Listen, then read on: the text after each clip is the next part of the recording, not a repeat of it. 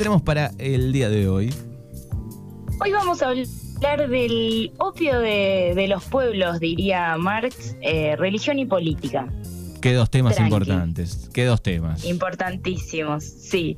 El 13 de agosto se, se estrenó en la plataforma de Netflix la serie argentina El Reino y su historia atraviesa dos temáticas que muchos suelen evitar para no iniciar discusiones como lo son la tan mencionada política y religión. El, reino cuenta la, la, historia del pastor Emilio Vázquez Pena, encarnado por Diego Peretti, y cómo su vida y la de su entorno familiar se ven sacudidos a partir del atentado contra el candidato a presidente de la República. Tranqui, porque no voy a eh, spoilear demasiado, ¿no? Eh, tras el error, eh, el horror, digo, llegó la oportunidad y el religioso podría convertirse en el máximo mandatario de la nación, convirtiéndose pues, en el primer presidente evangélico. Mientras tanto, en la serie se van develando secretos tanto del pastor como de la iglesia, eh, que dirige junto a su esposa Elena Vázquez Pena, protagonizado por Mercedes Morán. ¿Miraste la serie, Manu? Miré la serie El, Reino, muy buena, está buena. Te, te, llegaron críticas, comentarios, escuchaste un poco como las repercusiones. Sí, creo que fue muy, este, muy vista, ¿no? En, el entorno de cada uno decís, bueno, alguien la vio, eh, un poco de lo que se hablaba siempre y un poco de, la otra parte que, lo muestran un poco más de adentro, de lo que sucede, ¿no? Esa convivencia eh, en una parte de la política y, la religión, ¿no? Así es, una, una vez que, que se estrenó la serie, el grito de las instituciones religiosas evangélicas obviamente no, no tardó en, llegar y fue así como la Alianza Cristiana de Iglesias Evangélicas de la República Argentina, así era, denunció a través de un comunicado que la serie usa el arte para crear en el imaginario popular la percepción de que sus pastores solo tienen ambiciones de poder o de dinero y lo llamativo o no tanto de esta denuncia eh, fue que la acusación fue directa y unidireccional contra la escritora de la serie, Claudia Piñeiro, quien además es militante feminista. En cambio, a Marcelo Piñeiro, el otro escritor de la serie, no, no lo culparon de nada. Solo hubo un ataque masivo en redes sociales hacia Claudia Piñeiro. La verdad que después de ver la serie una se queda preguntando y pensando si los evangélicos y evangélicas son así eh, y si no será más bien una serie de estereotipos y show como para ensalzar básicamente la cosa, ¿no? También uno flashea en, cuán verosímil puede llegar a ser esa triada que, eh, que posicionan de poder, política y religión y yo creo que el punto a destacar de, esta serie eh, son justamente las preguntas y las dudas e inquietudes que genera mirarla, ¿no? Porque abrió esa posibilidad de hablar no solo de religión y de política, sino también de desasnar un poco sobre este actor incipiente en Argentina y en América Latina como lo son las iglesias evangélicas desde hace ya un par de años. Sí, sí, sí. Es bastante, bastante fuerte el, crecimiento y traje eh, algunos números eh, que arrojó la, segunda encuesta nacional sobre actitudes y creencias religiosas de la Argentina, eh, realizado por, por, el, por el CONICET. La encuesta se desarrolló en localidades de más de 5.000 habitantes de todo el país y traje algunos datos que me parecieron interesantes al calor del debate, ¿no? La encuesta arroja que si bien el catolicismo disminuye, sigue conservando una mayoría de un 62,9%. A principios de los 90, el porcentaje de creyentes católicos en Argentina era del 94%. Ha bajado. te creció. Ha bajado un montón. Bastante bastante, bastante. Y a esta franja le siguen quienes expresan no profesar ninguna religión con el 18,9%, mientras los evangélicos crecen en número con un 15,3%. Sería como la tercera fuerza en cuanto a religiones, ¿no? Bien, bien. Otro, otro de los resultados de la encuesta indica que el catolicismo se distribuye de manera homogénea distintos niveles educativos y a medida que aumenta el nivel educativo, es mayor la proporción de las personas sin, sin religión o que no creen en, en, nada, ¿no? En cambio, los evangélicos y evangélicas crecen entre las personas sin estudio y el nivel primario. La verdad que una encuesta interesante que está disponible para quien, para quien quiera leer, básicamente. Como, como bien decía eh, hace un rato, eh, desde hace décadas y más precisamente desde los 90 de esta parte, los pastores evangélicos se han vuelto estrategas de, de fuertes y sostenidas alianzas con gobiernos populistas, tanto de derecha como de, izquierda, y esto lo vimos con Trump en Estados Unidos, con Lula da Silva en Brasil, con Maduro, con Bolsonaro, con López Obrador, e incluso con el mismísimo Alberto Fernández, quien a 17 días de asumir invitó y convocó a Sierra, que es la alianza de las iglesias evangélicas, a conformar la Mesa del Hambre y el año pasado les dio un nuevo financiamiento a las cúpulas evangélicas para el, el asistencialismo que, que, desarrollan. Así que ya hay como una historia de, de, sí, de sí, relación sí, básicamente entre política e iglesias evangélicas. Sí, sí, sí, si empezás a, a, revolver un poquito, ¿no? En todas las presidencias hay una conexión con, con unos o con otros, ¿no? Pero hay. Hay, sí, las iglesias evangélicas eh, han sabido convertirse en, socios del poder y le están disputando a la Iglesia Católica su lugar protagónico como, como factor de contención social ante, ante, ante las crisis recurrentes de, la región.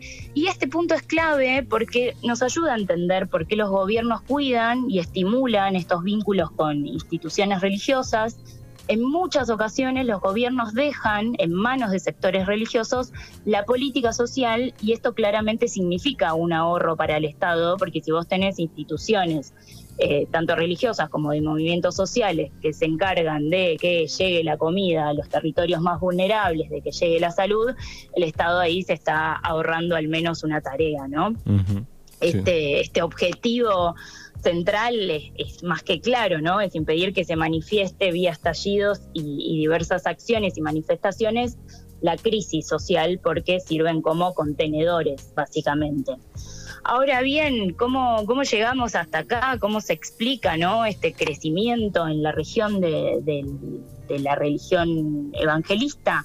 Ariel Goldstein, sociólogo, investigador del CONICET y autor del libro Poder Evangélico, explica que no es casual el crecimiento del evangelismo en la región y desarrolla el caso de Brasil, donde en el siglo XX se produjo la migración en masa de familias del norte hacia el sur y muchas de esas familias que migraban en condiciones muy precarias encontraron en las iglesias una forma de inserción y pertenencia en la comunidad.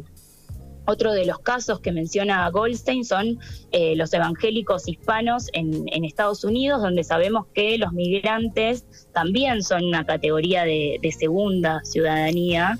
Y esto no solo evidencia que, que, es un fenómeno que está asociado a las crisis económicas, sino que también a las dificultades más de tipo afectivo generadas por esas crisis económicas, ¿no? El evangelismo logró muy bien dar respuesta a estos fenómenos y a estas crisis porque funcionan como, como espacios de contención emocional para muchas que se han visto expulsados, no solo de su lugar de origen, sino también que son personas excluidas, eh, personas privadas de su libertad, adictos y, y muchos sectores más eh, vulnerables, ¿no? Eh, Otro... En algún caso pienso, digo, el en algunos lados digo, el Estado es más fácil tal vez eh, dejar el, el dinero en, en, estos lugares y que se encarguen ¿no? De, de, algo que tal vez tendría que también hacer el Estado, ¿no? Claro, porque básicamente vos depositas tan solo el recurso monetario y no te tenés que encargar de eh, poner el recurso humano. Exacto. ¿no? Exacto. Este, y otro de los puntos a, a destacar y, a, y, para comprender un poco por qué crece el evangelismo y no así la Iglesia Católica tiene que ver con, con cuestiones burocráticas y, y, de jerarquías dentro del catolicismo. Por ejemplo, en las iglesias evangélicas no se requiere estudios para ser pastor. Cualquier pastor puede abrir una iglesia y generalmente esto, esto ocurre en un garage o en la casa de, de la misma persona, ¿no? Uh -huh. este, mucho más fácil ser pastor que, que ser cura y teniendo a la vista algunos datos como los que acabo de mencionar, se comprende un poco también la designación del Papa Francisco como un intento de la Iglesia Católica de recuperar esa dimensión más carismática y más cercana de los fieles. Yo no sé si recordás, Manu, pero allá por el 2013, la primera visita de eh, del Papa Francisco, de Bergoglio, América Latina, fue a Brasil. Claro, mirando los números, seguramente, mirando los números, si estamos perdiendo eh, muchos adeptos en Sudamérica, bueno, vamos con un papa de, ahí. Vamos con un papa de ahí que recupere un poco los fieles que, vamos perdiendo por el evangelismo, por un montón de, causas, ¿no? Este, y además, otra de las cosas que, que diferencia con la Iglesia Católica es que las iglesias evangélicas, frente al catolicismo, parecieran proponer un pacto eh, con Dios de manera mucho más pragmática y directa. ¿Y cómo lo podemos ver esto? En el, ejemplo más claro creo que es la Iglesia Universal del Reino de Dios, que muchos deben conocer, porque a partir de las 12 de la noche América te, pone la Iglesia Universal del Reino de Dios y estás ahí escuchando los pastores. ¿no? Hoy, hoy es solo América, pero en algún momento eran casi todos los canales, por lo menos los de aire. Sí, sí, sí, a el amigo, olvídate de, amigo, amigo, el amigo, amigo. Sí, sí, sí. Bueno, y esta iglesia plantea que lo que dones te va a volver de una forma aumentada y esto, bueno, anda a chequearlo, ¿no? Claro. Eh, los, los pastores también juegan el rol de líderes sociales y se muestran como un modelo de familia exitosa. Los pastores evangélicos ya no tienen como el miedo de mostrar sus riquezas, porque eh, piensan que son modelos a seguir eh, y acá es donde los une al movimiento evangélico, a la religión, con los sectores de derecha y liberales que creen que todo es posible gracias al esfuerzo individual, ¿no? Yo les voy a pedir como tarea para la casa que googleen a Edir Macedo, que es el, pastor evangélico brasilero, fundador y líder de, de la Iglesia Universal del Reino de Dios, que ya tiene en su haber un banco, un canal de televisión, un ejército y una iglesia, y lo muestra como un logro personal por la bendición divina. Claro. Es bastante, bastante claro el, ejemplo, ¿no? Uno de los eslogans más conocidos de la Iglesia Universal dice que la pobreza no es una condición social, sino un mal espiritual. Ajá, mira vos. Sí, sí, muy, muy simple la, explicación, ¿no? En, en Brasil el, ya hay un frente parlamentario evangélico que tiene en la actualidad 200 diputados y 8 senadores y TV Record, que es el segundo medio más importante del país. Claro, eso explica un montón de cosas y la serie El Reino muestra un poco todo eso, ¿no? Muestra un poco eso, sí, y la verdad que con este pantallazo gratuito que, nos ofrece, digamos, el, país vecino, uno se pregunta, bueno, ¿cómo, ¿cómo se encuentra Argentina frente a este nuevo actor social como lo son las iglesias evangélicas? Bueno, por un lado tenemos ya al histórico partido peronista, quien trabaja en el territorio con los sectores populares y su base es principalmente la provincia de Buenos Aires y acá, en provincia de Buenos Aires, es el lugar donde más crecen las iglesias evangélicas, por lo que son dos actores que están eh, relacionándose todo el tiempo, lo que hace que se vinculen. Y esto se traduce, por ejemplo, en la creación de un consejo evangélico justicialista. O sea, si la pregunta es, ¿los evangélicos están en la política? Y la verdad que sí, muchos de ellos sí. La, la ex intendenta de, La Matanza y actual vicegobernadora Verónica Magario, quien gobernó el distrito más grande de la provincia, como lo es La Matanza, tuvo un primer acercamiento con este sector cuando en el 2019, mediante una ordenanza municipal, instauró el 31 de octubre como el Día de las Iglesias Evangélicas. Claro, Claramente. O sea, instauró un día, una fecha festiva, a partir de ahí empezó a, hacer festivales y no solo eso, sino que eh, facilitaron, se dieron los predios de la Universidad Nacional de La Matanza para dicha celebración y así es como se... Eh, básicamente les importó muy poco la laicidad, digamos, de la educación pública.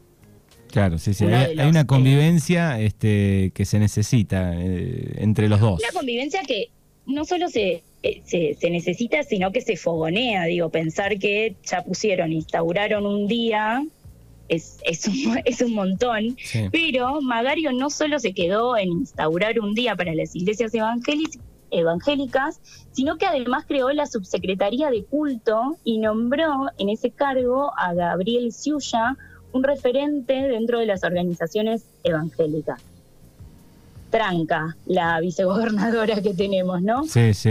Por, su parte por su parte, eh, la ex gobernadora de la provincia, Mario La Leona Vidal, también tejió su alianza, en este caso con Asiera, eh, la Alianza Cristiana de, Iglesias Evangélicas, cuando eh, alineó su tropa legislativa e impidió que senadores aprobaran durante su gobierno la implementación de la Ley de Educación Sexual Integral bastante claro cómo, cómo se viene manejando la política con, con, las religiones y en este caso con, con, los evangélicos. Para ir cerrando, la verdad que la serie El Reino sirvió de excusa para, para pensar y hacernos preguntas sobre actores que no conocemos tanto, pero de los que sin embargo tenemos una opinión por otro lado, creo que consumir la serie como documental no está bien, está mal, no debemos olvidar que, es una ficción, una historia que puede tener ciertas coincidencias con la realidad, pero que es solo una parte, ¿no? Muestra una parte de lo que podría llegar a ser la, religión evangélica.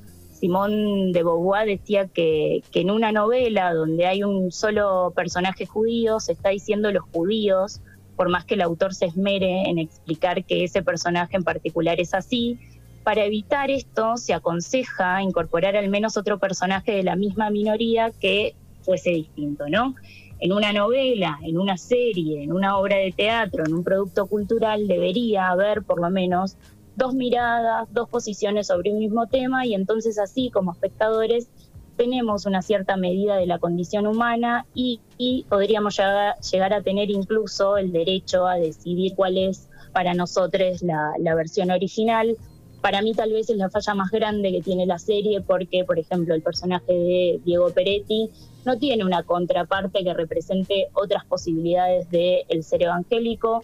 Yo haciendo esta columna me, toqué, me, topé con, con una pastora evangélica de La Matanza que es feminista que, se considera marxista y uno piensa, bueno, puede haber diferentes eh, evangélicos y también hay que separar lo que es una creencia de lo que es una institución, ¿no? Sí, sí, es como, como todas las instituciones, digo, que tienen que ver con la religión, digo, algunas cumplirán su función realmente y lo harán bien y ayudarán y, hay otra que no, ¿no? Que es un poco lo que muestra la serie, pero es cierto que eh, falta un poco la otra campana.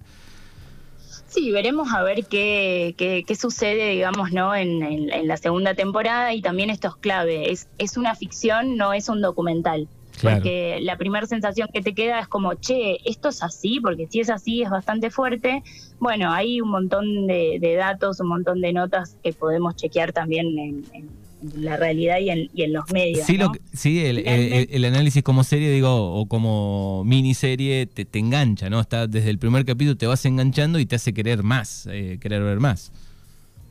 Exacto, pero además es, bueno, es una, no tenemos que dejar de pensar que, bueno, es una serie, es una, es una ficción, es una mega producción a la que probablemente hayan estudiado un montón para, para hacerla, que hayan tomado datos de la realidad, pero después eh, hay, hay personajes y hay historias que, que también van, van sumando, ¿no? Para que nos, nos enganchemos, básicamente, y para mí lo más importante es como, bueno, el crecimiento y el aumento de la presencia de iglesias evangélicas, uno lo, lo ve, ¿no? Porque antes lo mirábamos en la tele, lo veíamos a las 12 de la noche y ahora resulta que eh, cada vez más en pueblos del interior hay iglesias evangélicas, que antes capaz que era una en algún partido. Sí, sí. Como hay un crecimiento a nivel territorial que es bastante claro. Finalmente me pregunto, ¿hacen política los evangélicos? Y la verdad que la respuesta es que sí. Eh, los evangélicos en los territorios conviven tanto con los movimientos sociales como con los católicos y laburan en las instituciones que proveen tanto tratamientos contra drogas, en las cárceles, en los merenderos y en infinidades de sitios más y ahí hay un trabajo de micropolítica donde el Estado no llega o no quiere llegar porque le resulta mucho más fácil y ahí hay una decisión política de la que deberíamos también hacernos cargo. Por último, me parece clave y eh, destacar que cada quien crea en lo que quiera creer, pero que el Estado sea laico. Exactamente. Bueno, ahí está el gran análisis eh, de este tema con Tamara Deisel en este par en el mundo. Como siempre, un placer y en 15 días nos volvemos a encontrar. Nos vemos, Manu, abrazo.